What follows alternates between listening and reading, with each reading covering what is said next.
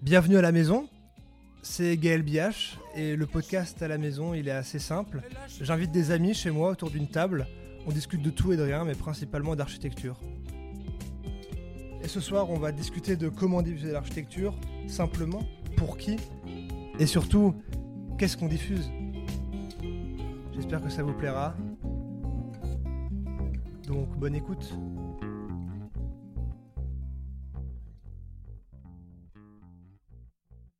Bonsoir. Bonsoir, bonjour d'ailleurs. Bonsoir Gaël. Euh, Bonsoir. bonsoir. Euh, bienvenue euh, à la maison pour ce premier épisode. euh, euh, tranquillement, on est là. Euh, on va essayer de faire des choses. Euh, je suis en compagnie d'amis euh, à moi de l'école. Euh, on va commencer euh, tranquillement euh, avec des, des gens que je connais, avec qui on va être à l'aise de discuter euh, d'architecture. Euh, je vais commencer par présenter euh, la personne à ma gauche, Ellie. Salut Ellie, Salut, ça va? Ça va Ouais Un peu stressé, première fois avec un Première micro. fois avec un micro, ouais. Ouais, ça va? Qu'est-ce que tu fais de beau? T'es à Euh, l'ENSAS? À l'ENSAS depuis Ouais. 4 ans et Ouais. 5 ans maintenant. Ah ouais. Et euh, donc euh, PFE cette année, Ouais. voilà. On va essayer de parler on, on va essayer, on va voir si ça va bien se passer. Ça va bien se passer. À ma droite, euh, Alice Brigand. Bonsoir Alice. Bonsoir Gaël. ça va? Ça va bien. Ouais. Ça va. Bon, C'est assez Ouais. marrant parce que t'es ma coloc, donc t'as pas Ouais. fait beaucoup de chemin pour venir Ouais, jusqu'ici. ouais, c'est- c'est pas mal d'être à la maison. Ouais, Moi j'aime bah, bien. bah, Voilà, on est à la maison, on est tranquille. Tu fais partie, euh, tu fais partie des meubles. Euh, Qu'est-ce que tu fais de beau? T'es à l'ENSAS toi aussi? Ouais, aussi à l'ENSAS, c'est euh, en cinquième année. Donc Cinquième euh, année. avec, euh, on est tous collègues un peu. Donc voilà, on a vécu tout ça ensemble. Je Ouais. trouve que c'est déjà beau d'être là. Ouais. Donc euh, voilà, c'était le moment émotion. Et en face de moi, Clément? Bonsoir, donc euh, bah, Clément, euh, Ouais. je suis également en école d'archi avec vous. Et Ouais. euh, en dernière année, je passe mon PFE cette année aussi. Et euh, je suis assez excité à l'idée de, de ce petit podcast. Enfin, Ouais. Je pense que c'est une belle chose, c'est une, une belle suite. Ouais, c'est- moi je trouve que c'est intéressant qu'on fasse ça euh, là maintenant, après qu'on ait fait 4 années d'études et qu'on ressente un peu cette envie de laisser une trace un peu de ce qu'on a fait et qu'on veuille un peu partager aussi ces 5 années avec d'autres gens qui en auraient sûrement besoin. Et, euh, Et je pense que c'est une, une bonne chose aussi de, de mettre en lumière certains de, certaines de nos discussions, de nos échanges et euh, d'essayer de les partager parce que euh, elles sont sans ambition particulière, mais juste. euh, Parce qu'on est des gens cool. ouais, voilà, je pense que- Non, et puis on aime ce qu'on fait, je pense. que- Ouais. et, ça, c'est. Jusque-là, on a fait les choses avec passion et je trouve ça cool.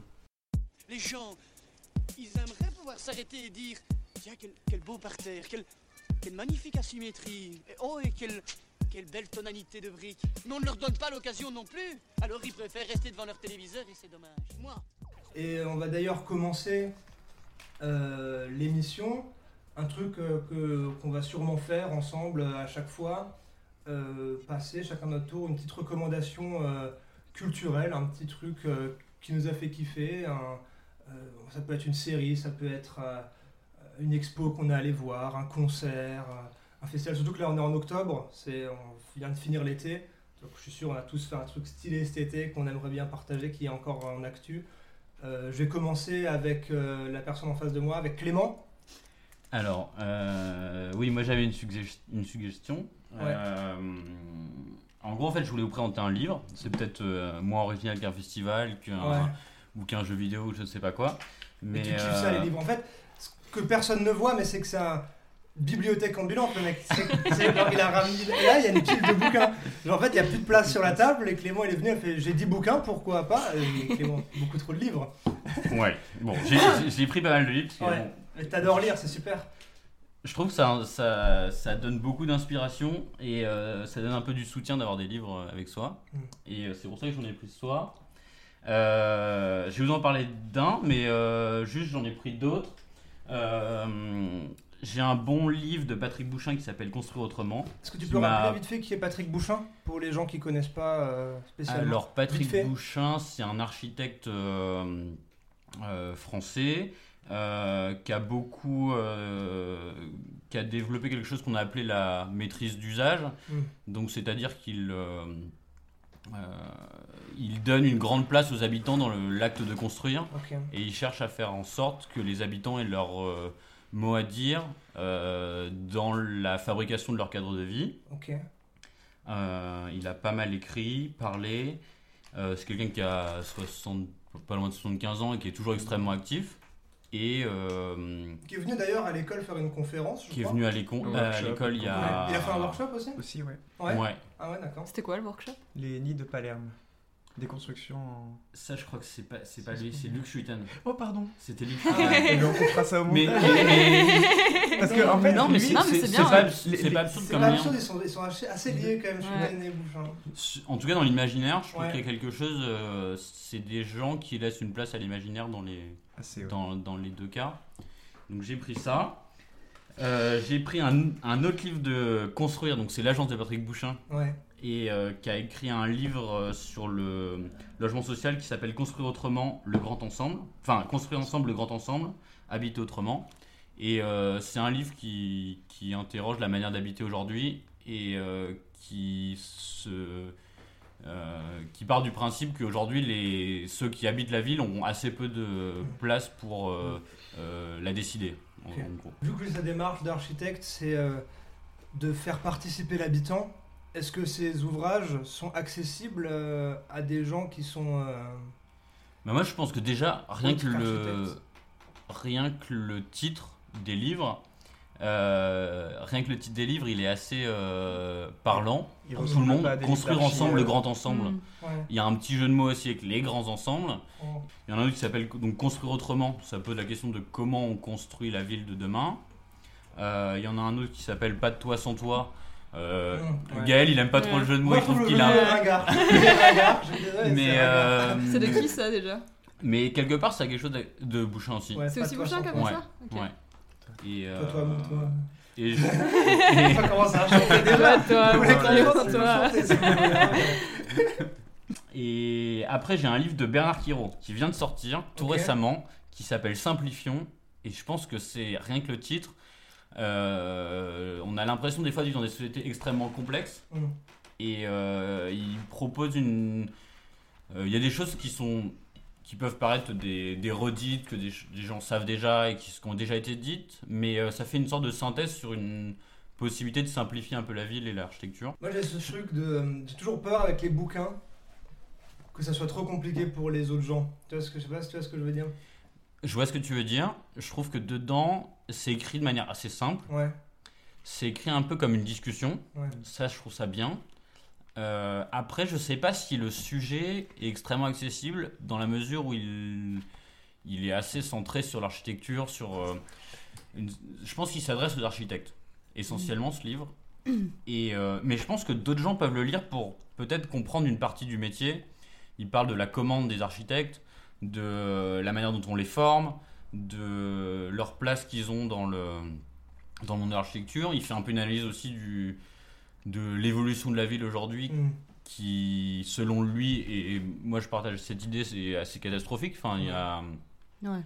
euh, la ville n'est pas, euh, est pas des plus qualitatives aujourd'hui. Enfin, dans ce qui se construit actuel- actuellement, moi j'ai une certaine euh, euh, appréhension. Énervé. avec ce que- On se rapproche du Michel Sardou pas loin là. Là Non. on est proche du Michel Sardou énervé.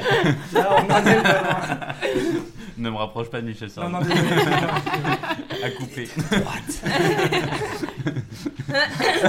Choqué. Quand je dis que Sardou était de droite. Et oui, Élie, il faut se réveiller. Sardou était de droite. Il y a une omerta sur Sardou à l'école. Ouais, c'est net. Ouais, un peu révolté contre Sardou à l'école. Moi, je trouve ce qui est hyper beau aussi avec le livre, je reviens sur le bouquin, mais c'est genre que la, la couverture, du coup, genre, c'est le titre, Ah, c'est vous quand même pouvez pas la simplifiant. voir, mais. euh, Alors la couverture, elle est blanche, elle est très très neutre, elle est euh, juste avec une typo euh, hyper basique. Et il y a juste écrit euh, noir sur blanc, simplifions le nom de l'auteur. Ouais. Et euh, justement, c'est quelque chose qui est simple et c'est ça. Déjà ça, je trouve, c'est assez beau quand même. Enfin, c'est un bel objet, moi je trouve. Ouais. C'est assez, assez Ouais, stylé. ouais, ouais.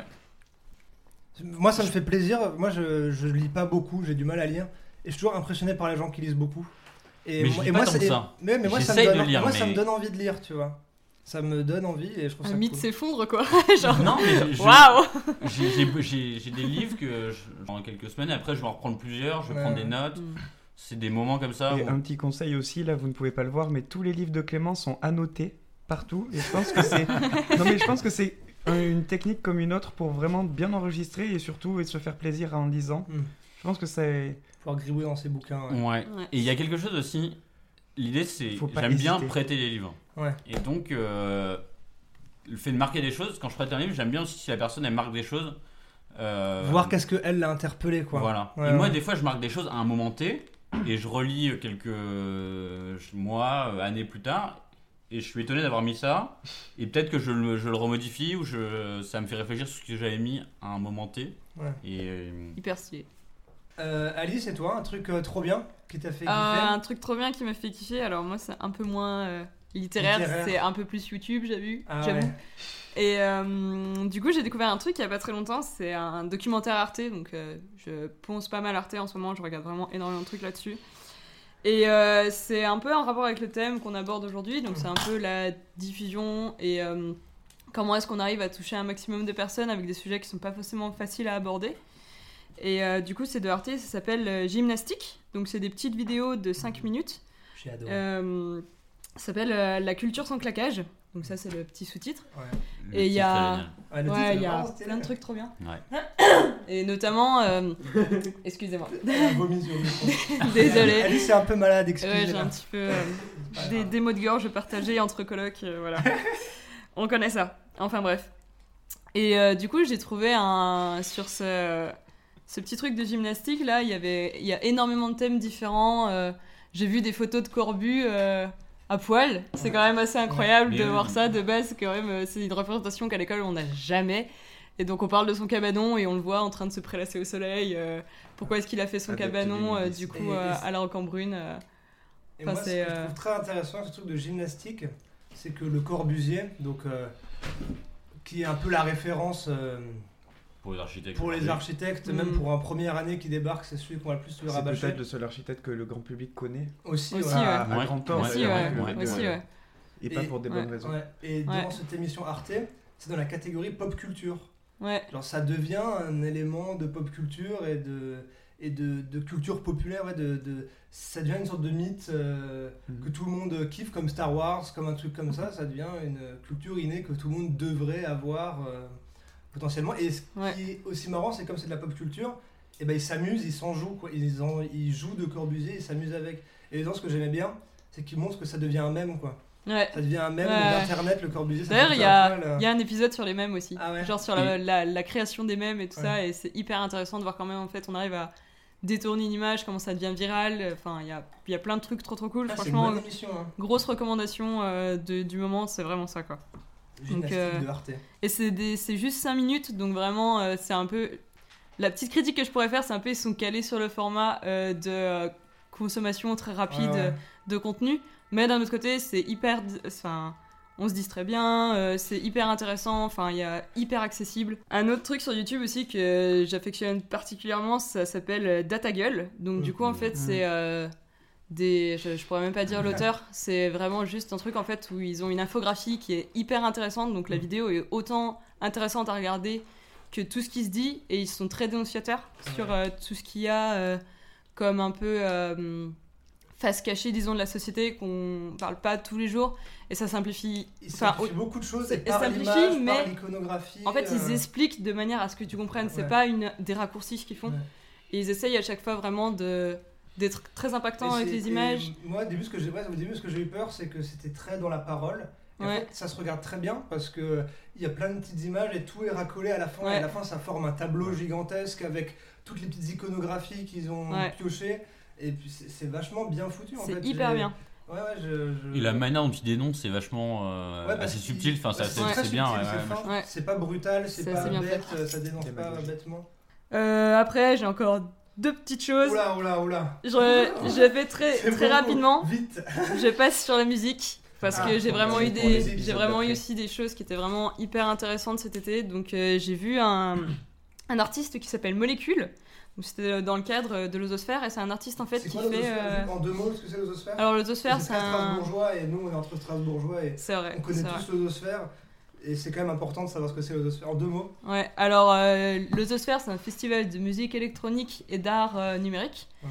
Et euh, ça a pour vocation d'avoir aussi un, un thème de transformation urbaine. Ouais. Donc euh, voilà, donc j'ai eu la chance d'aller euh, à ce concert Molécule. Donc c'est un DJ en fait qui fait de la musique à 360 degrés. Donc en fait il y a des, des enceintes qui sont disposées tout autour de la salle et nous on est au centre et le DJ est encore placé au centre du public. On est plongé dans le noir. On a la musique qui tourne autour de nous, Ouais. des flashs de lumière qui arrivent au bout d'un moment, c'est juste incroyable, c'est une expérience euh, hyper submersive. Mais il est connu ou pas Ou tu sais Pas- pas pas- Tellement je crois. Il est, c'est un vieux monsieur qui, euh, qui est vraiment devant ses Un platines et qui est, euh, qui est à fond. Ouais, c'est hyper, c'est super bien de le voir. Enfin, franchement, grand truc. Et le dernier truc, c'est un truc qu'on a fait ensemble avec Clément, du coup, et des autres gens de la coloc et des amis.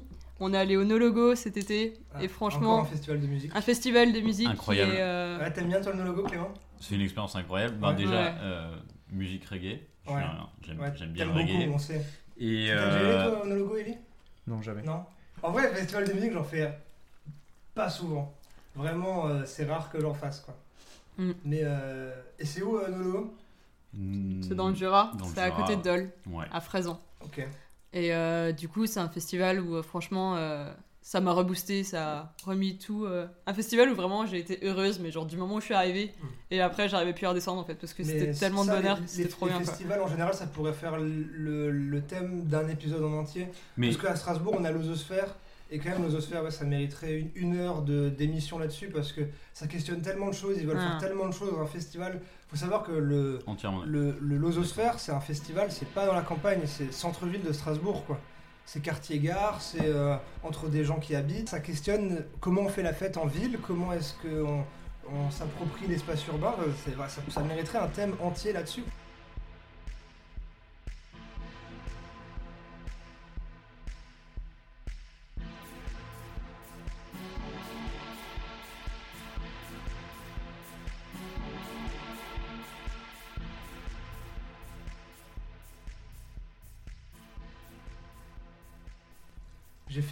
Le, FEFS à Strasbourg, le Festival européen des films fantastiques. Et, euh, et j'ai eu la chance d'avoir euh, mes places pour la nuit des nanars. Alors, je sais pas si vous êtes habitué à la nuit des nanars ou si vous savez le concept de la nuit des nanars.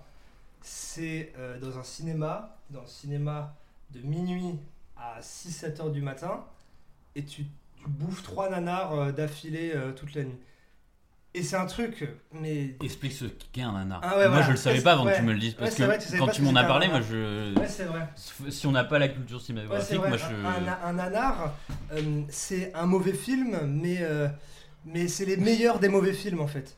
Si tu veux, euh, c'est des films qui ont jamais été faits dans une mauvaise intention et qui sont juste nuls parce que soit il n'y a pas eu le budget, soit parce que ben il y a eu trop d'ambition et ça, ça s'écroule à la renverse. Trop d'envie. Il y a eu trop d'envie et du coup voilà, c'est n'importe quoi où il n'y a pas eu le budget ou bien on mixe des films ensemble, on en fait une sorte de gloubi-boulga euh, du, du cinéma et tu sais pas trop ce que tu regardes. Mais ce qui est beau avec un nanar, c'est que t'es entre potes, t'es dans un cinéma ou dans ton canapé et tu rigoles d'un film, mais pas méchamment. Tu vois C'est très Hmm. très agréable, tout le monde en rigole, mais pour le. C'est ouf ce qui se passe en face de nous, tu vois. Genre, euh, c'est toujours que de la bonne volonté envers le film, quand il se passe un truc incroyable, tout le monde applaudit, tout le monde est avec le truc. euh, et une bienveillance devant un film, c'est une, une- une émotion que j'ai jamais ressentie à part devant un nanar, quoi. Et puis, c'est la considération que la personne qui a fait un film euh, a mis de l'énergie à le faire. Ouais, voilà. Et c'est Et- déjà incroyable de l'avoir sorti. Voilà, quoi. c'est déjà un projet Ouais. incroyable, il faut le faire. Enfin, même si le, le résultat euh, mérite un aboutissement, euh, enfin, C'est beau quand même. Donc je, je recommande le FEFS qui devient un festival de films à Strasbourg qui commence à être assez réputé. Ouais Clément, tu vois, un petit truc. un petit truc. Ouais. Euh, vu que j'avais prévu trop de trucs, mais Ouais. je voudrais juste le dire, il Ouais. faut que vous lisiez Marielle Massé, il faut que vous lisiez Marielle Massé, sûr. Nos cabanes. Allez, un sûr. autre bouquin, un autre bouquin. Non. Comme ça au moins après c'est bon. C'est le dernier, c'est bon le dernier. Lisez Marielle Massé, c'est une note d'optimisme. Et euh, je sais pas si on va en parler. On a, on a, on a fondé un groupe qui s'appelait Impromptu, Oui, qui s'appelle Impromptu, ouais. qui est à l'école d'architecture. Ouais. Et On a lu des passages euh, lors d'un- d'une soirée débat qui s'appelait, qui était sur le thème du récit. Mm.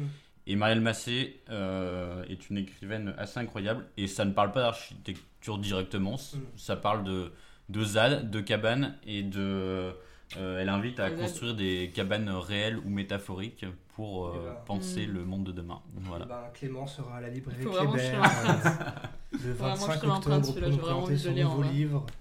Lisez-le Voilà, vraiment. j'ai pas eu les titres, mais euh, il... bah, il y a déjà énormément de choses que vous pouvez foncer, aller voir. Euh, Il y aura tout dans la description de l'épisode, tout de tout ce qu'on parle là. Il y aura des liens pour à chaque fois retrouver les trucs, euh, pour les, liens Amazon pour acheter les bouquins, euh, des, les, sites pour aller vers les festivals euh, qu'on a cités. Euh, vous pourrez tout retrouver. vous pouvez poser des questions si vous, voulez des précisions sur certains trucs. Donc voilà, on va clôturer cette partie sur les recommandations culturelles qui était pff, très dense quand même déjà. On va quand même passer maintenant au thème, au thème un peu principal qui est comment est-ce qu'on parle d'architecture, comment est-ce qu'on s'y intéresse, comment est-ce que les gens peuvent s'y intéresser, comment on peut leur donner envie de s'y intéresser. Et j'ai déjà envie de vous poser là, cette question-là, c'est vous, quand vous étiez au lycée, comment est-ce que vous vous êtes intéressé à l'architecture? Qu'est-ce qui vous a fait vous, qu'est-ce qui vous a fait vous pousser à aller sur APB et mettre une école d'architecture dans vos vœux Alors moi, du coup, j'étais au lycée. J'ai fait un bac ES, donc du coup, c'est économique et social. Mhm. Donc ma prédestination, c'était aller en école de commerce. Mais euh, bon, je suis pas hyper... euh, voilà. Euh, voilà, je suis pas hyper à l'aise avec, euh, avec ça, disons. Donc, du coup, j'essayais, même si je trouve ça très intéressant, en fait, c'est pas juste ma, ma manière de penser. Donc, du coup, je me suis dit que depuis toute petite, j'aimais vraiment beaucoup bricoler. Et Mmh. euh, j'aimais beaucoup euh, Le bricolage. faire des trucs, en fait, genre. Avec ses mains, quoi. Ouais. Fabriqué avec ses mains. Et en fait, euh, du coup, j'y voulais aller en pro. Euh, on m'a un peu dit, ah ouais, euh, la, enfin, la pro est hyper dénigrée maintenant. Ouais, voilà. c'est ouais, nous, nous, vraiment la, nous, Voilà. la génération de La la, génération, dénigration de, été, euh, de- la On professionnalisation. nous a dit ah non mais tu vas être juste avec des gens qui n'ont pas envie d'être là. Et donc du coup moi on m'a plutôt dit ah mais attends mais si jamais t'as envie de te, te creuser la tête et en même temps t'as envie de faire des trucs. Mais en fait Archie ça peut être un bon compromis. Et c'est qui qui t'a dit ça? Euh, J'en ai pas mal parlé avec mon oncle parce Ah, qu'il est euh, aménageur du territoire à Ok. Belfort du coup. Et euh, du coup il a commencé à à m'intéresser à ça et aussi une très très grande pote du, lycée- du lycée qui s'appelle euh, Célia donc euh, big up à toi Célia. Ah, Toujours dans mon cœur. on la connaît. Et euh, elle est avec nous à l'école. Ouais, euh, elle est à Bordeaux maintenant. elle est à Bordeaux Elsa actuellement. Bordeaux, on pense à vous. Voilà. On est avec vous. Et donc du coup, euh, je suis allée voir des conseillères d'orientation qui m'ont dit mais en fait si jamais t'as fait euh, sciences économiques et sociales, euh, c'est mort, tu feras jamais archi, c'est pas quelque chose pour toi. Chose en laquelle j'ai cru au départ et après Ouais. euh, ma super pote Célia m'a dit c'est grave de la merde, genre ne les écoute pas et c'était grave de la merde et euh, franchement euh, les, les conseillères d'orientation que j'ai eues étaient vraiment nulles, enfin vraiment pas des bonnes conseillères en fait. Et donc du coup au final j'ai postulé Clément demande pour aller faire pipi. Et Clément va pisser Clément Le pisser. premier qui part pisser Voilà. Et donc, du coup, je me suis retrouvée à postuler à 9 écoles d'archi quand même. Parce que Neuf j'avais- ouais, 9, ouais. Oh, J'avais la vache j'avais hyper peur de pas être prise. Il y a en combien d'écoles d'archi en France? Il y en a. 20 il y en a, mais. euh, Donc 9. ouais. Et t'es allé dans les 9, t'as fait Je suis les allée dans les 9 9. aux euros. J'ai fait les 9 aux euros. Tour de France en fait. Ouais, j'ai On fait un Tour de France en terminale. euh, J'avais mon permis, j'avais mon euh, bac Ah ouais à passer en même temps.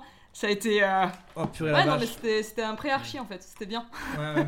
La charrette quoi, directement Ouais, la j'arrête charrette de ma vie. J'arrête de ma vie de ouf. Et quoi? Les euros du bac en même temps aussi. Ouais, voilà, non, mais il y avait tout en même temps. Donc, euh, bon, bah, avec Célia, on s'arrangeait pour aller les deux euh, faire nos trucs. Ah donc t'as vraiment tout fait avec Célia quoi. Pas exactement tout, mais la grande partie, ouais. Ok, Ouais. c'est cool. Donc, on avait nos parents qui, nous, qui se relayaient pour nous emmener à droite à gauche. Mm. euh, on allait. euh, Enfin, voilà, on, on crachait chez des gens à chaque fois euh, pour essayer de faire les trucs. Et donc, au final, ben, j'ai eu la chance d'être retenue dans mon premier vœu, donc qui était Strasbourg. Bah c'est cool. Donc, Et je suis allée à voilà, Strasbourg et voilà. C'est trop bien. Voilà, voilà. Toi, Donc, Pour la petite histoire. Euh, ben moi, je. Oui, je- j'avais pas trop de rapport avec l'archi avant. Euh, Enfin, au, au lycée en tout cas, personne dans ma famille ni dans les amis. euh. Et euh, en fait, c'est juste que je, je, je voyais pas trop quoi faire d'autre. Ah ouais On va C'est- dire. C'est intéressant ça. C'est, euh, j'ai hésité plusieurs fois euh, avec euh, quelque chose de plus ingé ou Hmm. quelque chose Ouais, en, psy- euh, psychologie, en médecine ou ou, ou alors, enfin, ou alors j'ai failli partir. enfin, à la fin, j'ai- je m'étais décidé à partir en IUT. Ok. Et euh, au final, euh, j'ai euh, trois jours avant la, la fin d'APB, j'ai pris les écoles d'archi, je les ai remises en haut. Et euh, non, ouais, c'était. euh, mais pareil, je m'étais renseigné, j'avais quand même demandé à deux trois personnes qui, qui connaissait un peu Attends, connaissais un peu et déjà qui m'avait expliqué ce voilà euh, ce, ce, ce côté euh, très de, de faire des choses et puis on, on faisait des choses vraiment en rapport avec quelque chose de réel on- et le fait de bâtir aussi. C'est vrai que, que- comme Alice, je bricolais pas mal. Euh, je fais des, euh, j'ai, euh, le roi des châteaux de sable. euh. C'est trop cool le bricolage. Non, c'est un peu cliché. Tous, les- mais- tous ceux qui viennent en archi, on, fait ça, des Lego. c'est vraiment, c'est vraiment, c'est. Moi, la question un peu qui m'a poussé à vous demander ça, c'est que euh, au collège ou au lycée ou à l'école primaire, euh, à quel moment, enfin, Hmm. on nous a jamais parlé d'architecture avant Non. ça? Enfin, Je ne genre, sais pas comment c'est arrivé. je- Je genre, sais pas comment j'ai pu eu- eu- oui, avoir oui dire de ce métier en fait. Ouais, c'est. Parce que je. On n'en parle jamais dans les lycées. Est-ce que c'est numéro collèges. 10 dans, dans Mission Ouais, Cléopâtre? Est-ce que c'est. J'ai- très rarement, euh, en tout cas, avant d'arriver en école d'archi, j'entendais pas parler d'archi. Ouais, Ça, c'est on vrai. n'en parle jamais, c'est pas dans les Ouais. programmes. En fait, je sais pas si ça doit être un truc qui doit être inculqué dans chaque matière et on en parle sans vraiment en parler. Les cours d'histoire, on a quelques moments où on parle de tel type d'architecture, de, de telle période, mais le mot comme quoi l'architecture ça peut être une discipline, on le voit jamais en fait. Mais je pense que c'est un peu flou en fait comme métier. C'est peut-être pour ça que les gens, ils... enfin peut-être que les personnes qui sont censées nous conseiller par rapport à ça ont un peu de mal à se représenter en fait ce que c'est vraiment. Et parles donc, du métier coup, ou des euh, études Parce euh, que là, on... du... Les deux, je pense. Ok. Genre, ben, on a le cliché de l'archi où c'est le mec qui va dessiner ta maison. Il y a plein de métiers qui sont flous et dont on n'entend pas Ouais. forcément parler Ouais, dans nos clair. études Et et, plein de qui métiers sont très qui, importants qui sont tout des autant. clichés ou des Ouais. légendes euh, pareilles. euh. Ouais. Et euh, je pense que ce qu'on doit, enfin, de la question de la transmission, euh, on peut transmettre un éveil de, à la ville et à Mhm. l'architecture, mais je sais pas si on doit euh, transmettre l'architecture en tant Ouais. que discipline. Mais on doit. trans- je- Ça, c'est la réquestion dont on pourra parler tout à l'heure. Ouais. Ouais. Mm. Mais je pense euh, qu'on quand, y quand- revenir quand on parle de diffusion de l'architecture, de quoi on parle? Mm. Parce que quand- euh, c'est comme quand on veut parler de, je sais pas moi, la diffusion de. Je sais euh, pas, on parle. Trouve un exemple. Je sais pas, Assez économie, concret, par je sais pas, quand on parle de cinéma, on tu demande pas aux, aux, aux cinéphiles d'être cinéastes. Ouais. Et c'est Ouais. pareil pour l'architecture, sachant que l'architecture traite quand même d'un droit à la ville et d'un bien commun qui, qui est quand même une un, un des piliers de, et dont les gens ne se rendent pas compte. D'ailleurs, avec manger, Mm. euh, il y a dormir Mm. et il y a habiter. Et enfin, la- l'architecture peut vraiment modifier la, la- la vie des gens, les cadres de vie, le bien-être. Et surtout, l'agir en commun, c'est un peu Ouais, la ouais. seule chose qui nous permet de vivre ensemble. Et euh, Et ça peut- et c'est en ça que c'est une discipline qui diffère vraiment Ouais. sur ce point de vue-là. Et, et je pense qu'il y a un mot que tu as dit, moi que je, genre, je trouve c'est un bon mot, c'est le mot éveil. que j'ai dit. Ouais. Ouais. Le mot émerveillement qui est dans le mot éveil, tu vois, c'est moi aussi que genre le moi je sais ce qui m'a fait mettre architecture sur APB, c'est je remercie mon prof de philo et mon prof de latin qui un jour m'ont emmené à Metz. On est allé à Metz, on a vu bah, le centre Pompidou de Chigiruban. Mhm. Maintenant, je trouve que c'est une merde comme bâtiment. Je trouve que c'est très mauvais. Mais j'y suis allé. Mais peu importe. Et peu importe, c'est pas vraiment ça. Mais genre, ils m'ont, ils m'ont, on était en cours, ils ont dit, vous savez qui est-ce qui a fait ce bâtiment? Et genre, moi jamais je m'étais posé la question de qui a fait un bâtiment. Est-ce que c'est que. Oui. Et genre, je me suis dit, ah ok, il y a un vrai mec qui a dessiné tout ça. Et du coup, après, on allait le visiter. Et après, ils ont dit, bah venez, on va traverser la ville à pied et on va aller voir un, Mm. un opéra, enfin un, un concert de musique classique. Et, euh, et on a traversé tout ça ensemble, genre toute ma classe de terminale. Et je sais pas, je, je me suis dit en fait c'était trop bien, je viens de découvrir un bâtiment, l'a visité presque plus pour le bâtiment que pour ce qu'il y avait dedans. Et ça m'a fait comprendre un peu euh, des choses, je me suis émerveillé par rapport à tout ce qu'il y avait autour de moi. Je me baladais avec mes profs qui m'apprenaient des choses en plus. Et je me dis putain, c'est c'est ça que je veux me faire, je veux me balader en ville, lever les yeux et, euh, et un peu euh, faire autre chose quoi. Mais dans ce truc de l'éveil, il y a un. Enfin, moi, je vois ça vraiment comme de l'éveil, ce qu'on doit, ce qu'on peut essayer de transmettre euh, à ceux qui ne sont pas architectes et qui ne veulent pas forcément le devenir, mais qui voudraient, enfin, qui peut-être faire sentir que on doit s'éveiller au cadre de vie dans lequel on vit. Mhm. Et par exemple, il y a un, un espace qui s'appelle le Pavillon qui est à Caen, et c'est un espace de médiation euh, à l'architecture.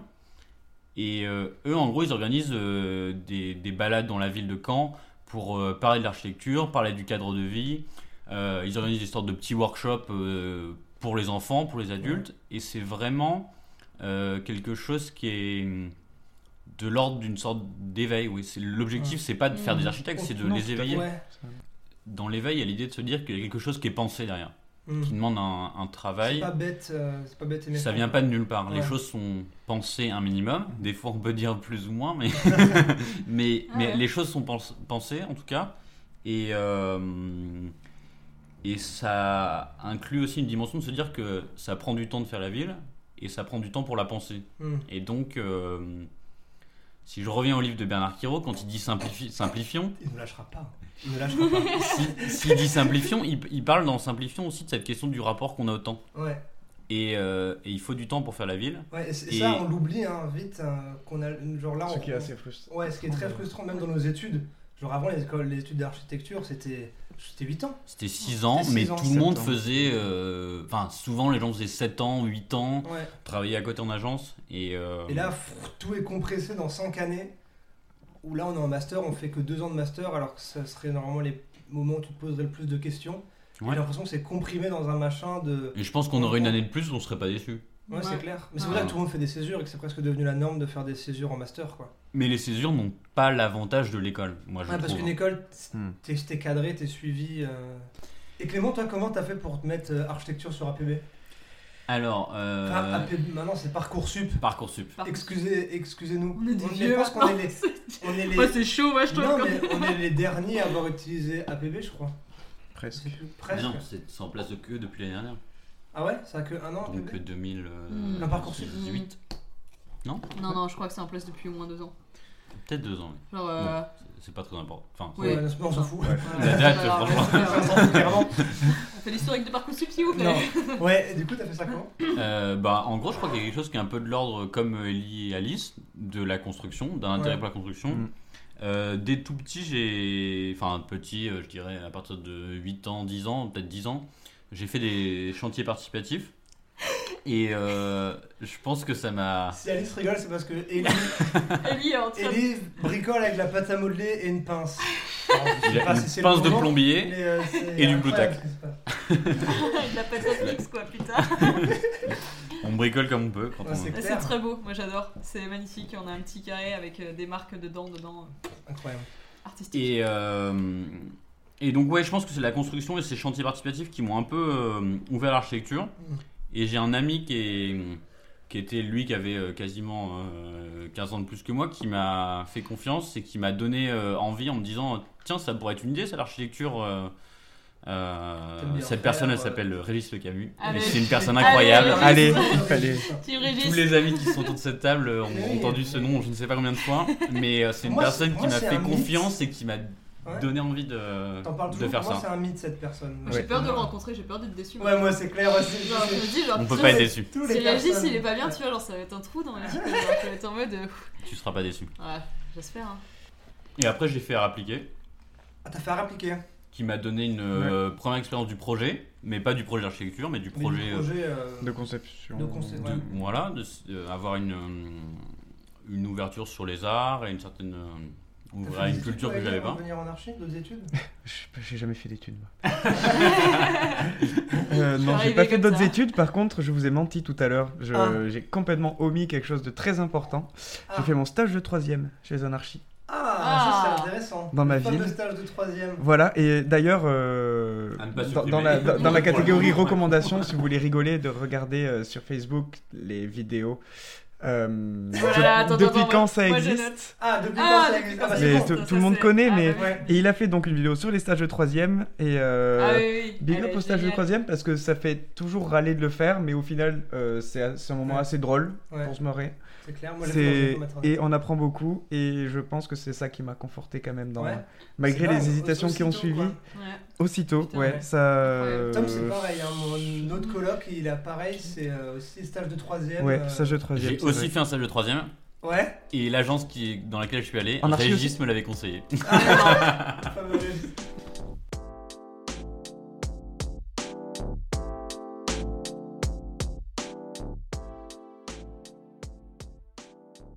maintenant euh, qu'on est euh, étudiant et qu'on a passé tous ces trucs de se chercher sur euh, Parcoursup, APB, on s'en fout un peu de quand ça a été créé.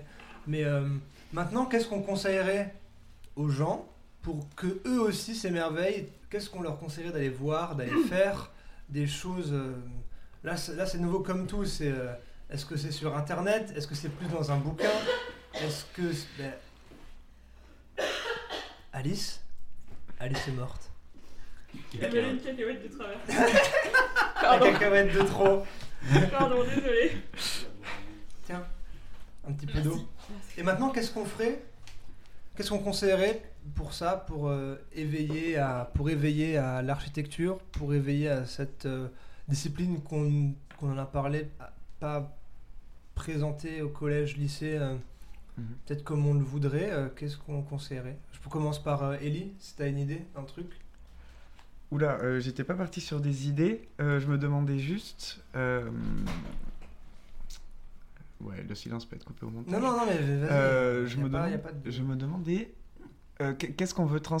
Enfin, qu- qu'est-ce qu'on attend des gens par rapport à l'architecture? Parce que le, le fait qu'on qu'on fasse que le sujet du podcast déjà ce soit euh, la diffusion de l'architecture, Ouais. euh, déjà c'est en- quoi ce serait utile? Parce que je pense que on- on- si, si on veut vraiment transmettre ce qu'on est en train de faire, c'est parce qu'on pense que ça peut être utile. Hmm. Et euh, parce qu'on pourrait très bien vouloir transmettre l'art culinaire, la- le bricolage. le- Et pourquoi l'architecture On pense que c'est important que les- tout le monde s'y intéresse de, de diverses manières. Et euh, surtout, euh, qu'est-ce qu'on va dire? Parce que la, la discipline, la pratique de la discipline, ça reste un métier. Chacun a son métier.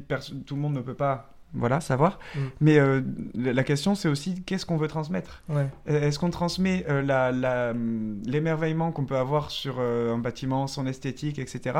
Et l'esthétique, c'est des jugements de valeur que tout le monde a et qu'on peut partager et sur lesquels on est Ah, rarement c'est une d'accord. grande question l'esthétique. Sur lesquels on est rarement d'accord. que Et il y, a- y quand même, euh, c'est ce qu'on a dit tout à l'heure, par contre, euh, l'architecture, c'est quand même là où les gens vivent, ça les concerne en premier lieu. Mm. Et euh, il y a pas d'architecte, il y a beaucoup d'architectes qui font de l'architecture parce que c'est beau, parce que pour être publié, parce que qu'ils la, ils la font pour eux-mêmes. Mm. Et euh, il y a aussi l'architecture pour les autres, et ce- c'est un peu censé être la base du métier. Donc, euh, Bah, je trouve que ça ouvre, ça ouvre bien la discussion et ça ouvre bien la, la question qui était un peu, qui était un peu cachée derrière, euh, derrière ça. C'est qu'est-ce qu'on veut, euh, qu'est-ce qu'on veut partager et comment on veut le partager et pourquoi est-ce qu'on veut le partager. C'est ce que je trouve, ce, qui, ce que j'ai appris, disons, avec l'architecture, en fait, c'est de, de m'émerveiller un petit peu euh, de tout ce que je voyais euh, en me promenant.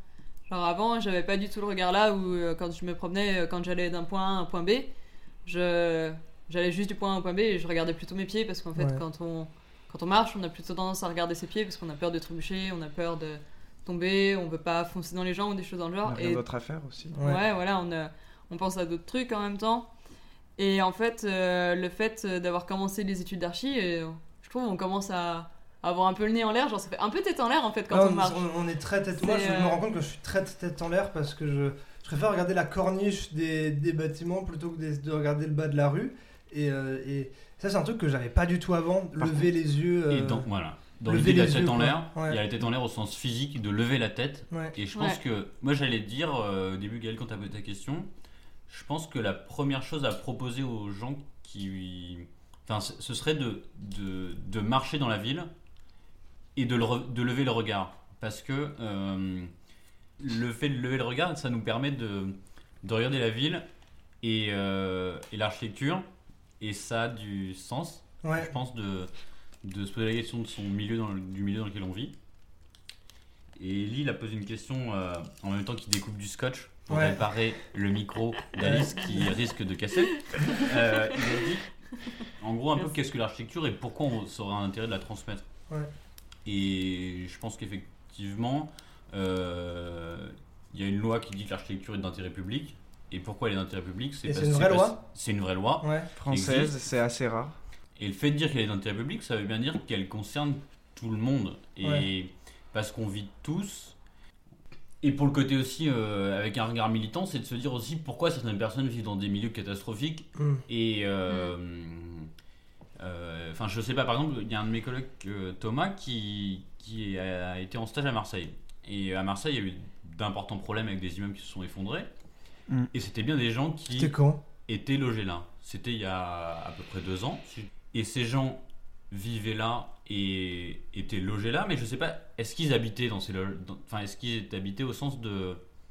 Est-ce que c'était un endroit confortable où on vit, ou qui répond à nos usages, qui est de qualité et on a plaisir à habiter? Dans la ville, il y a des choses qui sont des constructions, des choses qui sont des architectures et des lieux où on vit. Et euh, je pense que l'enjeu, c'est d'habiter les lieux et d'être dans des endroits agréables à vivre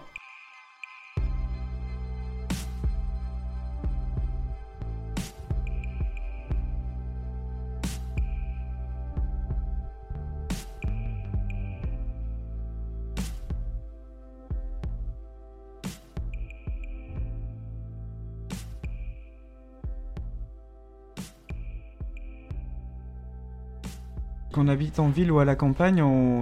quand on habite à la campagne, on n'habite pas dans une cabane dans les bois. Euh, on, Aussi, habite, ouais. on habite quand même quelque chose d'urbanisé finalement. Ouais. La campagne est complètement transformée, elle a été travaillée par l'homme. Et si, si, euh, si si on regarde un peu philosophiquement ce que ça veut dire l'architecture, habiter, euh, à la base c'est juste notre moyen d'habiter le monde. On est des êtres sociaux.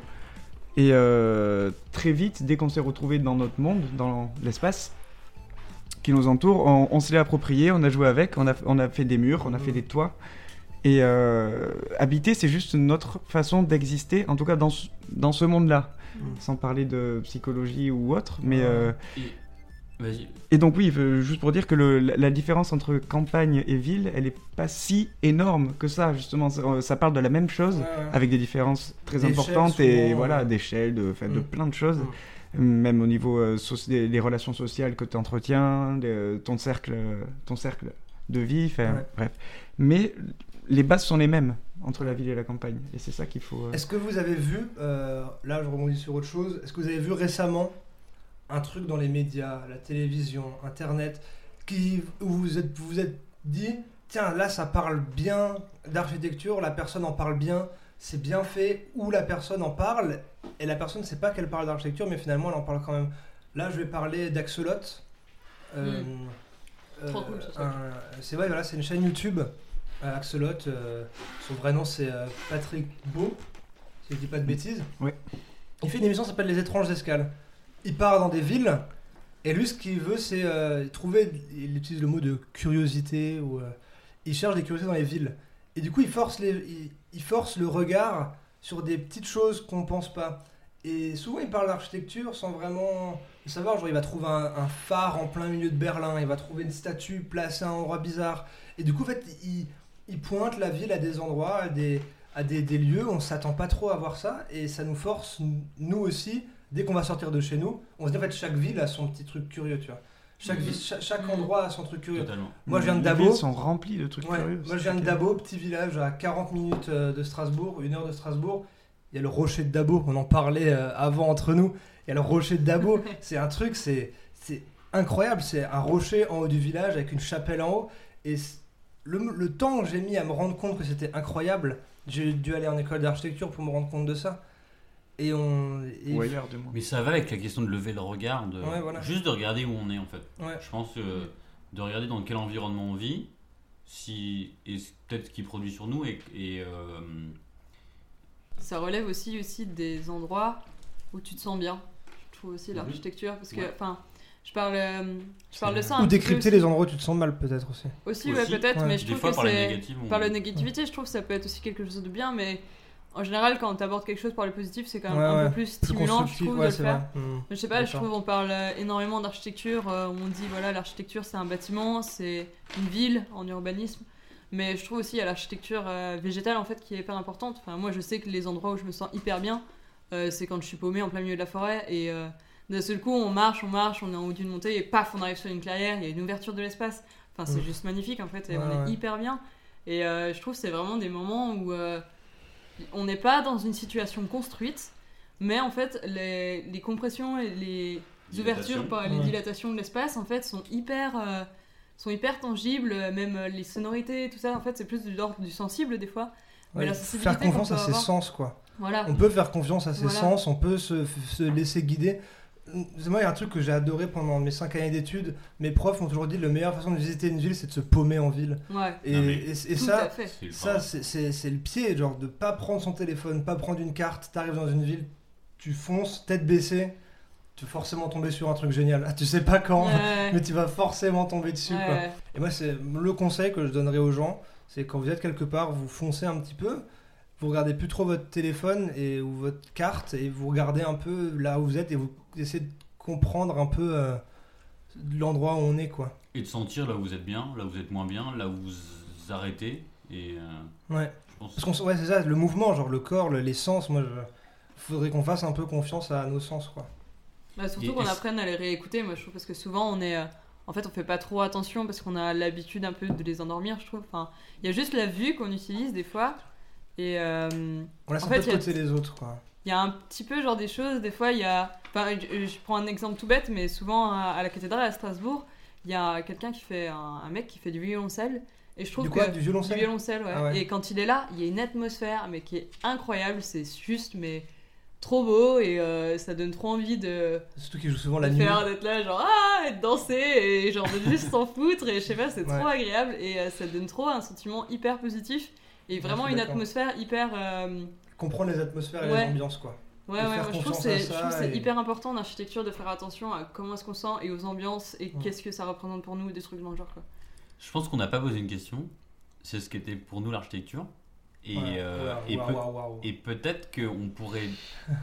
peut-être qu'on pourrait introduire par euh, ce que c'est que le mot architecture et ce qu'il représente d'un point de vue ultra académique. Enfin, pas, pas académique, mais de. Monsieur de littéraire, monsieur littérature et monsieur livre.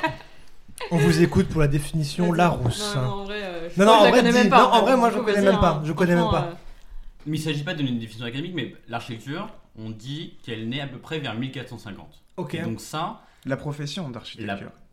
La Alors, d'architecte. La profession non, le mot, d'architecte. le mot architecture, Le mot architecture, oui. naît vers 1450. Avant, ça, c'était des Qui dit ça? Qui dit ça? Et donc ça, c'est Alberti qui dit ça. Ok. Grâce Qui est, qui est à- Alberti? Alberti est un, un théoricien de l'architecture, Ok. Ah, Du- juste ça quoi. fin du 15e siècle. Ok. Et euh, à Pas de smartphone à ce moment-là. Comment? Pas de smartphone à ce moment-là. Pas Google ni rien. Pas de Google. Pas de Wikipédia. Le mec invente tout quoi. Voilà. Ok. Et lui, il, le f- il, il arrive à donner une, pr- une première définition du, de l'architecture euh, grâce au travail de Brunelleschi, qui est un autre architecte très important. Dit Brunelleschi ou Brunelleschi J'ai jamais su. Ah. J'ai toujours dit Brunelleschi. Est-ce qu'on Ouais, dit bruschetta ou bruschetta? Ouais, ouais. Excusez-moi, voilà. Je sais pas. Et le donc, chorizo, le chorizo. Voilà. On en parle ça, Ellie? Mais ça veut pas dire que l'architecture n'existait pas avant. Ça veut dire qu'il y a un, on met un concept, le concept d'architecture, il apparaît à ce moment-là, et à partir de ce moment-là, on peut commencer à travailler et, euh, et construire l'architecture au sens euh, comme discipline, et ça va évoluer jusqu'à aujourd'hui. Mhm. Jusqu'à aujourd'hui, on peut se poser la question de, euh, par exemple, il y a des architectes qui font l'architecture, enfin, est-ce qu'on appelle ça l'architecture, mais qui font l'architecture, par exemple, avec Grasshopper, qui est un logiciel, C'est quoi Grasshopper hein, Parce que là, C'est moi, un- je suis paumé. c'est un logiciel. veut dire euh, sauterelle en, en anglais. Moi, Grasshopper, euh, une sauterelle. hein. C'est un logiciel de programmation à partir de data.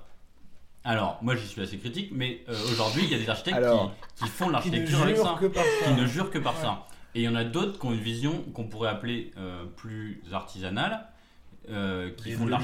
l'architecture avec, euh, Pas forcément, du coup. avec, Non, un, avec crayon et un calque. le- Et, euh, Régis. Le retour de Régis. et donc, est-ce que, euh, pour vous, comment vous définiriez l'architecture? Moi, j'ai ma définition. Vas-y, Gaël. Euh, Pour moi, l'architecture, c'est la spécialisation de concepts. C'est-à-dire Oh. que euh, on, on a des concepts, on a des idées et on veut faire de la matière pour rentrer cette idée. Euh, les pyramides en Égypte, ils voulaient. Pyramide. les, les pyramides. Je suis un vieil historien là. Là, je suis vraiment le vieil historien. Non, mais euh, on a voulu représenter. régional. On a voulu représenter le lien entre la Terre et le sol, et on a fait un triangle. En haut du triangle, il y a euh, la, la même proportion euh, que la pyramide entière au sommet, plaquée en or. Et en fait, même toute la pyramide était plaquée en, En marbre. en marbre. Je crois. Et ouais, calca- voilà. calcaire, je Ouais, voilà, un, un enduit, en fait, il y avait un enduit dessus. Et en fait, le, quand le soleil tapait sur la pyramide, ça faisait, en fait, ça représentait le soleil, en fait. Elle, elle est- la pyramide éblouissait le là, désert on comme parle- le soleil, quoi. On parle quand même d'un certain type d'architecture monumentale qui. euh, Enfin, je pense que l'architecture est le meilleur outil pour spatialiser les concepts, Ouais. mais je ne pense pas que ce soit ça qui la définisse. Ok. Je pense que c'est quelque chose qu'elle fait très bien, mais euh, qui n'est pas du tout. Enfin, c'est c'est pas nécessaire, c'est pas ça l'essence de l'architecture, je pense. Et je Après, pense euh, que dans ce que tu dis, euh, on voit bien que l'architecture, elle a évolué de. Au début, les architectes, ils ne faisaient que ce qui était de l'ordre du euh, des bâtiments importants euh, pour un État ou pour une. Enfin, pour un État. Et, et aujourd'hui, les architectes peuvent dessiner des logements Hmm. et la mani- et le- l'échelle du logement la plus petite et, euh, et ça montre bien que ça a évolué on, on dessine plus seulement des palais des euh, je sais Mais, pas euh, des... ouais. Mais justement, c'est. euh, enfin, dans, si on prend une certaine vision de l'architecture, on se rend compte que euh, tant que l'architecture était au service du pouvoir, elle faisait tout sauf faire ce qu'elle était censée faire. C'est-à-dire, elle, elle était là pour fermer l'espace, pour contrôler l'espace, pour symboliser. L'architecture ne doit surtout pas symboliser, et c'est là le problème. de- Enfin, c'est personnel, mais c'est là le problème de l'architecture actuellement. Et euh, en fait, on fait ça depuis, depuis mille ans avec l'architecture.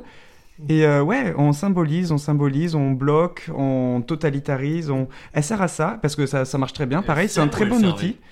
Elle servait, elle sert encore, et même si maintenant elle sert, on, on arrive à faire d'autres choses, les gens ont toujours dans cette tête justement les pyramides, les palais, les places d'armes, tout ce qu'on va généralités. visiter. Tout- Non, non, non, mais justement, c'est Ouais, une très très bonne généralité, Ouais, la pyramide, c'est c'est génial. Et euh, on peut dire des choses géniales là-dessus. Mm. Et, euh, mais euh, l'architecture, justement, ce qu'on est en train de découvrir, je pense, c'est qu'elle sert d'abord à lier les humains entre eux, alors que jusque-là, on s'en servait qu'à les séparer. Enfin, Mm. Ouais, vite fait, quand tu regardes la. Enfin, genre, je sais pas si c'est le meilleur exemple, mais euh, l'Agora à Athènes, quand même, de base, c'était de regrouper les gens. non, tu oui, vois. mais là, on prend Mais un après, c'est exemple le vide. très, très, très, très Et on prend des gens ouais. très particuliers, je suis d'accord avec toi. L'Agora d'Athènes, les- justement, n'a pas été forcément dessinée au début. Et dès qu'elle a commencé à être dessinée, elle a été monumentalisée, et c'est quand la démocratie s'est effondrée. Oui. L'agora telle qu'on la connaît, en fait, c'est déjà une agora tardive de quand la démocratie Ah. était au plus mal. Ok. d'accord. C'est euh, c'est ce que c'est ce qui se dit actuellement. Ok. Voilà. Ouais, je suis pas une euh, spécialiste de non, non, l'Agora. mais ju- justement, c'est pour ça que c'est un super exemple. C'est pour ça que c'est un encore. super des exemple. besoins. En fait, c'est ça que C'est bien que t'en parles parce que c'est vraiment le, le super exemple. Là, ce qu'on rentre dedans, là, ce qui commence à être intéressant, c'est qu'on parle de sujets que tout le monde pense être des sujets de ban... enfin, des banalités ou des généralités. Et en fait, on peut les creuser.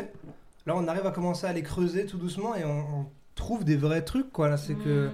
c'est que c'est pas si anodin que ça. Toi, tout le monde parle des pyramides, mais ah, qu'est-ce qu'on peut aller un peu plus loin que ça et... Aussi, les cacahuètes, ça, ça met tout. Incroyable. Là, on la prochaine fois, on prendra des horrible, tagada et pas des cacahuètes. Et moi, peut-être pour continuer sur ce qu'a dit Ellie, euh, moi je pense que l'architecture c'est une manière d'habiter le temps et d'être. euh, L'espace un peu aussi quand même. Enfin, l'espace, est, oui, ben, l'architecture et, le, et l'espace est une manière d'habiter le temps, dans le sens Ah oui, où non, non, euh, quand on fait une architecture, elle appartient à une époque, elle appartient à. euh, elle, enfin, je pense qu'elle propose un ancrage dans le temps, Mm. un moment où on, on- on fige une, une pensée et une, euh, une dimension. euh, Enfin, on fige un morceau de la culture et, euh, et dans. Enfin, il y a- il y, a une phrase. euh, euh, c'est peut-être une des seules phrases de Jean Nouvel que je connaisse, qui est un autre grand architecte Ouais, euh, français, aussi, euh, connaît beaucoup. ouais. Qui est très médiatisé. Très médiatisé. Mais ça, ça c'est intéressant, on parlera des architectes médiatisés. Lui, après. il dit l'architecture, euh, c'est la pétrification d'un moment de culture. Et en Mm. gros, cette phrase qui peut paraître. euh, C'est pour ça que tout le monde a chialé quand Notre-Dame a brûlé. Parce Ouais, que voilà. parce que parce que c'est une image figée qui s'est écroulée. Et du Ouais. coup, c'est dit, bah, ça veut dire que tout s'écroule si ça, ça peut s'écrouler, tu vois. Et je pense qu'il y a un truc qui est extrêmement po- positif dans l'architecture, c'est un peu cette idée d'ancrage. Euh, J'ai Il l'impression. aime bien faire des bruits, Ellie, c'est trop bien. Petite ambiance sonore. J'ai j'ai l'impression parfois qu'on a plus ou peu d'ancrage. Et. euh, Enfin, ça, c'est ma vision. Ça veut dire quoi que- Pour toi, ça veut dire quoi un pu d'ancrage? Bah, Comme si. euh, l'attache qu'on a au territoire. Mhm. Par exemple, euh, il y a deux trois générations, euh, on vivait, on naissait dans son village et euh, enfin trois quatre générations, on, vivait- Ouais. on naissait dans son village et on y restait. On était, on appartenait à un territoire, un contexte, Ouais.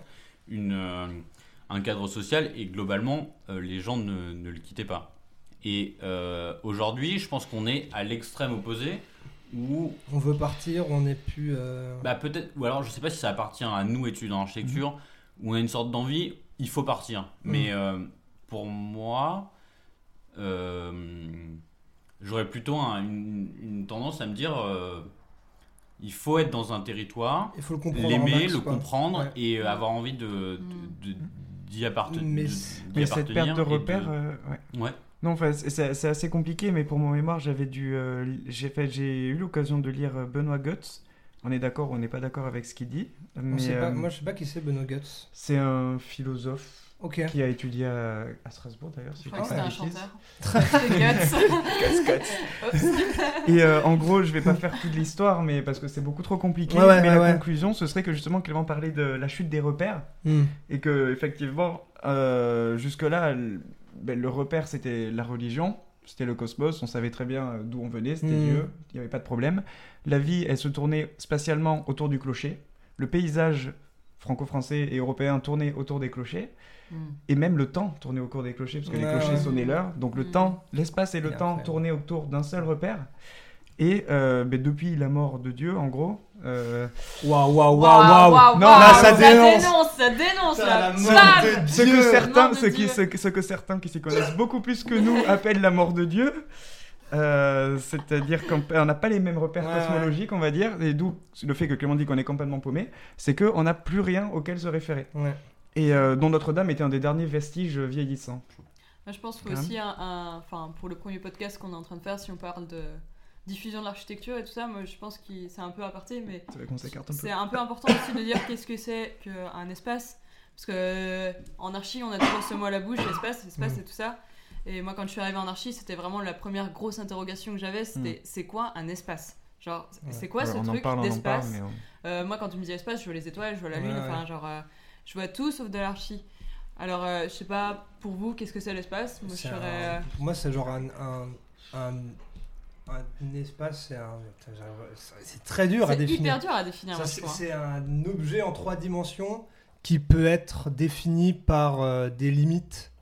Ça ça a des limites, elles sont Ouais. perceptibles ou imperceptibles, mais il y a des limites à tout ça. Quoi. Ça peut être euh, un mur, ça peut être un muret, ça peut être une haie, ça peut être Un rideau, ça peut être un poteau, deux poteaux alignés. Ça peut être un marquage au sol. Ouais, ça peut être un marquage au sol. Ça et peut être c'est vraiment un plein de trucs, en élément 3D Et bien délimité. souvent, une, c'est la création d'un dedans dans le Ah, dehors. Voilà, c'est ça, un dedans et un dehors. Et ouais. après, au niveau, et, c'est- et tout se passe au niveau de la limite. Justement, Mm. c'est pour Ouais. ça qu'en archi, on parle tellement de filtres, de dehors qui rentrent dans le dedans, Intérieur, de- extérieur. voilà, enfin, Intérieur, ouais. extérieur, tout- ouais, toutes ces- tous ces jeux dans la façade, façade Ouais. épaisse, façade rideau, façade, parce que c'est vraiment à cette limite-là, entre le dedans et le dehors, qu'on se rend compte de l'espace.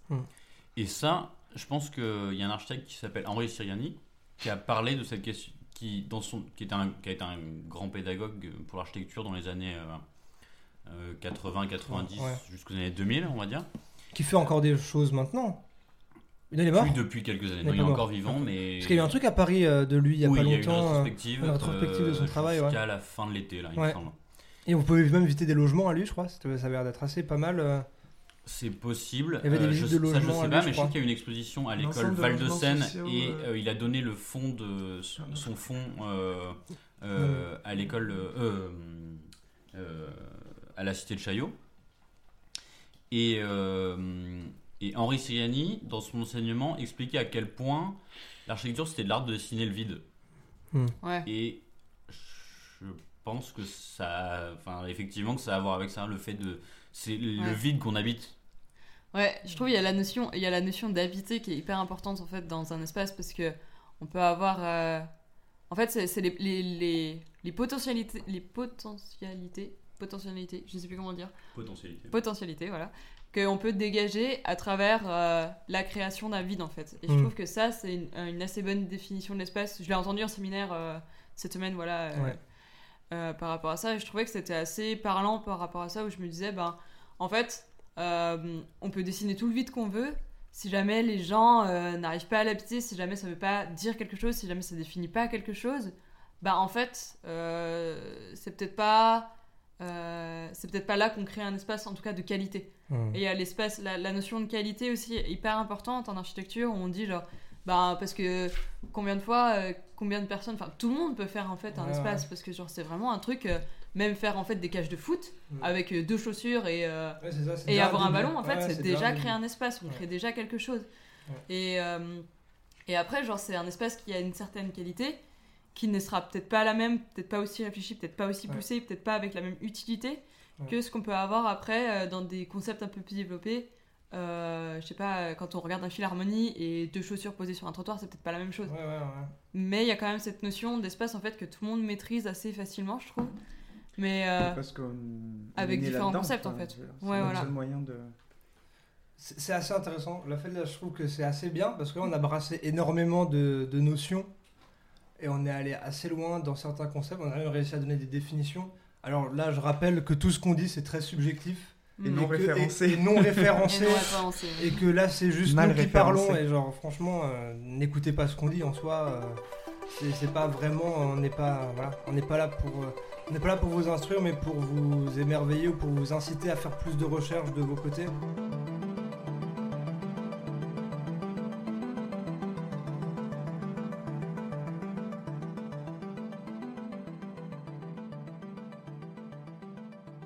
De Rudy Ricciotti.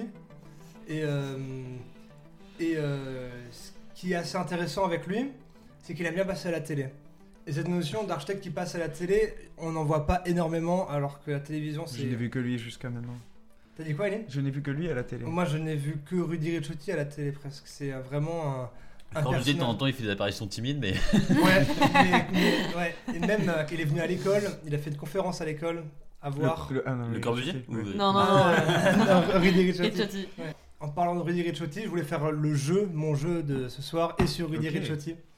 Et sur euh, ses apparitions à la télé, et, ou sur ce qu'il a pu dire, ou sur ce qu'il a pu faire. Euh, donc le jeu, c'est Rudy Ricciotti ou pas Rudy Ricciotti.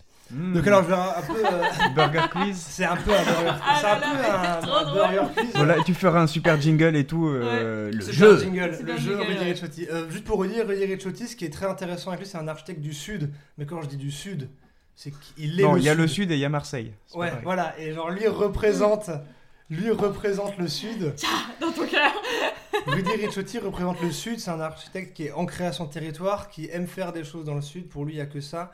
Et il adore, euh, il, il adore son territoire. Il l'amplifie. Il, il travaille avec. Il travaille avec tout le temps. Et, et- et quand il passe à la télé, il aime beaucoup en parler. Et il est très, très polémique à la télévision. Il aime bien l'ouvrir et dire. Il a fait un très beau discours d'ailleurs sur Notre-Dame euh, de Paris. euh, euh, à la télévision où il en parle assez bien je trouve Mhm. sur euh, Ouais, tout à fait bien. ouais, sur- Par rapport à tout ce qu'on a pu entendre de, ouais de La tête de Clément aberrant, démagogue. pas d'accord Clément Clément, il est en train de Hein ruminer dans son coin. Est là, genre, ok, je vais le démonter. non, mais j'ai un peu de mal avec cet architecte euh, oui mais moi aussi et son ego mais surdimensionné. on est, on est d'accord Oui, mais là, mais moi je ça, parle pas euh, vraiment d'ego Non, on parle pas d'ego. Je On parle pas d'ego, Non, je mais parle j'écoute, de- j'attends la suite en fait. et là le jeu c'est un jeu très bête on, on va un peu euh, clôturer avec ça je vais vous dire des anecdotes sur Rudy Ricciotti et il va falloir savoir si c'est de Rudy Ricciotti ou si c'est pas de Rudy Ricciotti ok Ok. Ok. première anecdote Attends, attends, juste comment est-ce qu'on vote? On lève la main, non, on dit vous, oui, vous non? dites, euh, vous dites dit- oui ou non. Ok, Vous, vous- ok, d'accord. vous- vous- entre vous, si c'est Rudy Ricciotti qui l'a fait ou Rudy Ricciotti n'a pas fait ça. Premier exemple, Rudy Ricciotti a écrit un livre qui s'appelle Resserre-moi un pastis. Ça, c'est vrai. Non. Ça, c'est vrai. Je suis sûr, c'est vrai. Alors, à votre avis, Je est-ce suis que sûr que t'as c'est attaqué vrai, fort, mais c'est ça vrai? pourrait est-ce que tellement- c'est vrai ou pas vrai? À votre avis Ah, moi, je suis sûr, c'est vrai. Alice, tu penses que c'est vrai Ah ouais, de ouf. Clément, tu penses que c'est vrai Resserre-moi un pastis Moi, de je pense que c'est pas vrai, mais qu'il aurait pu le faire. Pour toi, Ellie, il l'a fait ou pas Te connaissant, c'est vrai. Eh ben, c'est vrai. Allez Rudy Ricciotti a écrit un livre. Alors, euh, il s'appelle. Alors, plus précisément, c'est Je te resserre un pastis. Ah voilà. Ah oui, bah voilà. Ce livre est rugueux, rapide et combatif. Rudy Ricciotti, fils de maçon italien, passe par l'Algérie et échoué sur les côtes de Provence, est un homme à vif, attachant et brutal. C'est un livre dans lequel il fustige les véganes, Cannes et son festival bien pensant. Donc c'est un Instant livre, promo. c'est un livre où il, il parle juste avec quelqu'un et c'est une retranscription d'interview où il parle un peu de tout ce qu'il aime faire, de tout ce qu'il aime critiquer et, euh, et c'est un, un livre où quand j'ai pas envie de lire des bouquins d'architecture, je lis Rudy Ricciotti parce que il aime bien aller un peu plus loin et parler de choses qui qui me font m'intéresser à, à l'architecture, mais par d'autres par d'autres portes d'entrée quoi. Autre anecdote, Rudy Ricciotti ou pas Rudy Ricciotti. On a parlé de sa passerelle du Mucem, du Mucem comme étant une bite d'âne. Vrai ou faux? Je rappelle le Mucem. Le Mucem, c'est un musée au bord de la Méditerranée. Et il y a une grosse passerelle Et en une forme grosse de. passerelle spa- noire, une grosse passerelle noire, et des critiques d'architecture auraient dit que c'est une grosse bite d'âne. Est-ce que c'est vrai ou pas vrai? C'est peut-être pas des critiques d'architecture, mais lui qui l'a dit. À votre avis, Élie, Clément? Oui, oui, oui. Oui. Ouais, oui c'est ça. euh, on a bien dit. euh, C'est une bite d'âne. c'est- D'accord. Si vous voulez trouver le, le- la Super. vidéo, elle est sur YouTube. Euh, Il y a euh, l'interview de Rudy Ricciotti pour Stupéfiant, qui est un truc de Canal où il passe dedans, il lui parle du Mucem. C'est vrai qu'il aime bien Canal Plus, Rudy Et il parle euh, de ça, euh, euh, de la grosse bite d'âne du Mucem, quoi. Je- euh, un critique d'architecture a dit que c'était une bite d'âne. Je trouvais ça assez incroyable. C'est peut-être la raideur morphologique. Une Voilà. bite d'âne. Oui, oui, oui. Est-ce que vous êtes fier de voir les gens marcher sur cette bite d'âne? Écoutez, je suis heureux que la passerelle tienne debout et que la bite d'âne reste en érection, oui. D'accord. Mais c'est lui qui le dit, du coup, c'est un critique? Non, c'est un critique d'architecture qui parle de ce bâtiment et dit. Punaise, mais C'est non, quoi. Je sais pas, il a pas, il a pas dit le nom du critique. Pas euh, Jean-Louis Cohen. c'est vraiment private joke euh. Ouais, là c'était un peu. Euh, Rudy Ricciotti a écrit une chanson qui s'appelle Marseille C. Trois petits points. À votre avis, Rudy Ricciotti ou pas Rudy Ricciotti? Alice, à ton avis? Ah, moi, je dirais pas Rudy Ricciotti. C'est Massilia Sound System. Je dirais ça plutôt. Ouh là là Ouh là là, il y a des connaisseurs là. Ouh là là. Non, je sais pas. Là, tu sais pas Ton avis, Clément Rudy Ricciotti ou pas Rudy Ricciotti Pareil. Pas Ricciotti, effectivement, c'est euh, c'est une musique de soprano en, Ah, Soprano, mais ouais. non. en ok. feat avec Ah, mais Joule. non, Là où le- mais En feat non. avec Joule qui s'appelle Marseille C, où ils décrivent Marseille euh, en long, en large, Ouais, en ouais, travers. Rudy Ricciotti a été condamné à 4 mois de prison avec sursis et 150 000 Vrai. euros d'amende. Vrai. vrai, c'est entièrement Mais non, vrai. mais et, vrai, et mais maintenant, et maintenant vous- est-ce que vous savez pourquoi? Oui, moi, je veux savoir pourquoi, attends. Est-ce que vous savez pourquoi? Exhibitionnisme. Pour diffamation Non. à l'ordre public. Mais quel enfoiré. Diffamation à l'ordre Ça ne public. veut rien dire. Ça ne veut rien dire, t'as mélangé trois délits, très grave. C'est très cocasse pour, euh, pour un architecte, pour le, la- raison pour laquelle il était condamné. à Vas-y, vas-y, on veut Dépassement savoir. de budget. Non. Putain, non, mais non. Alors, Le tribunal correctionnel de Toulon a condamné l'architecte Rudy Ricciotti à une peine de 4 mois de prison avec sursis et une amende de 150 000 euros selon Nice Matin. L'architecte qui a dessiné le Mucem est poursuivi pour des travaux sans autorisation dans sa villa de Cassis avec des ouvriers non déclarés. Ah, mais non, il a fait ça, le. Excellent. C'est une très bonne anecdote, n'est-ce pas? Quand même cocasse pour un architecte euh, d'être condamné pour ça. Il y a de l'or en barre, du bronze et de l'argent, l'écho d'une guitare, des fontaines d'Orient. On y va promener sous la vieille sono. Elle joue parfois Bob Marley, il fait toujours beau. Tu verrais la On va finir avec euh, ce qui se passe sur Strasbourg en ce moment. Et en ce moment, ce qui est assez intéressant, c'est qu'elle est journée de l'architecture à Strasbourg. Et ça rentre un peu dans le thème de comment est-ce qu'on comment est-ce qu'on peut médiatiser l'architecture et comment est-ce qu'on peut en parler à d'autres gens, comment est-ce qu'on peut impliquer d'autres gens là-dedans. Est-ce que vous avez des choses à recommander pendant la journée de l'architecture, des choses bien à faire, des choses bien à voir euh, en ce moment? Il y a une chose qui était bien à voir, mais c'était le week-end dernier. Ah, Mais qui sera à voir dès que ça ouvrira. C'est Ouais. le Palais des Fêtes. Ouais. Qui est Ah. euh, rue Sélénique, dans la Neustadt. Oui. euh, qui est réhabilité en ce moment par un architecte qui s'appelle Michel Spitz. Et euh, ah ouais. il y avait une Enseignant à l'école euh, d'architecture, Michel. Spitz. Voilà. Ouais. Et euh, il y avait une visite qui était samedi, samedi matin. Et euh, ça devrait, je, je crois que ça ouvre fin 2019. Et c'était, c'est une des hum, salles où l'orchestre l'Orchestre Philhar- philharmonique de Strasbourg euh, se produisait avant qu'il y ait le nouveau euh, Conservatoire. conservatoire. Ça s'appelle comment T'as dit? La... Le Palais des Fêtes. Le Palais des Fêtes. Ok. Près, euh, Et de c'est un des premiers Vosges. bâtiments Art Nouveau de Strasbourg. C'est à côté de chez vous, non? C'est à co- c'est juste à côté de la rue du Général Rapp, là où ça il y a la, mai- la maison Une égyptienne. façade, Ah ouais, une, égyptienne. façade digne d'un cabaret égyptien. Euh, un cabaret parisien, là où je pardon. vis. C'est vrai que c'est là où tu vis. Magnifique maison. Et je vous conseille vivement d'aller le voir, c'est une très belle salle. Il y avait des travaux de, de mise aux normes assez importants et, euh, et c'est une, je pense, une salle euh, qu'il faut aller voir. Qu'il faut aller voir. Bon là on dit c'est le week-end dernier, enfin c'est- les dates précises c'était début octobre quoi. Voilà, c'est ça. Parce que... euh, Sinon, n'hésitez sinon- pas à consulter le programme des JA sur internet. Ouais c'est vrai, c'est sur internet. Il y a des balades à vélo, il y a des visites de bâtiments faits par des archis d'ici. Ouais. On peut a- même les rencontrer les archis d'ici. Il y a des eux qui font ateliers. les visites. C'est d'ailleurs c'est eux qui font les visites de leurs propres bâtiments, donc Ouais. c'est euh, assez intéressant. Et il y a une visite à la fin du mois pour la fin des clôtures d'architecture, de- des journées d'architecture, qui se situe à, en Allemagne. Et c'est une conférence de Souto Demura, qui est un Ouais. architecte assez important, portugais, qui a une. À Offenbourg c'est? Il me semble. C'est Offenbourg ouais. ouais. C'est dis voir la date précise, c'est euh, 31 31, no- 31 novembre? Octobre. Octobre, 31 octobre. Ok. Moi, j'ai Bah, une peut-être- place euh, pour aller voir euh, du coup l'architecte qui est là, donc c'est. Je m'en rappelle plus. Demain Celui Enfin, qui est c'est demain, vendredi, euh, vendredi. Kengo Kuma, euh, voilà, donc si Mais vous ne disons pas demain puisque ce n'est ça- pas du direct. Ça, euh, ça sera pas Et du que ce sera trop tard. Ça sera impossible de donner la place. Bon bah tant pis. Mais autrement, il y a un autre truc aussi qui est assez cool dans les GA. Je vends ma place. euh, Je vends ma place, euh, 5 euros, on est sur le bon point, ça y est, c'est parti. Alice, ça marche pas, on sait pas du direct. Ça va être coupé. Ça va être pis, c'est pas grave. Et autrement, je voulais dire un truc quand même intéressant de base. C'était, euh, il y a une expo de Philippe Graton qui s'appelle Cabane de combat. Euh, donc du coup, c'est un photographe qui est allé pendant 5 ans euh, sur Ah, la ZAD de. Notre-Dame-des-Landes. Ok. On y va et, demain euh, qui a fait euh, des tirages photos. Donc euh, il y avait une conférence à l'ENSAS il y a pas très longtemps. Et euh, il a vraiment fait un travail assez impressionnant et je pense que ça vaut le coup d'aller voir et de voir aussi de l'architecture à travers euh, ben, des bouts de bois mis ensemble, euh, des caravanes, euh, plein de créativité. elle est où, cette expo photo? Euh, je cherchais le- l'endroit mais je me rappelle plus exactement. Bah, voilà. C'est au-dessus Euh, de l'orangerie. C'est à Apollonia. Apollonia, C'est merci. trois rues quelque chose. Ouais. Strasbourg. Strasbourg. Strasbourg. Ouais.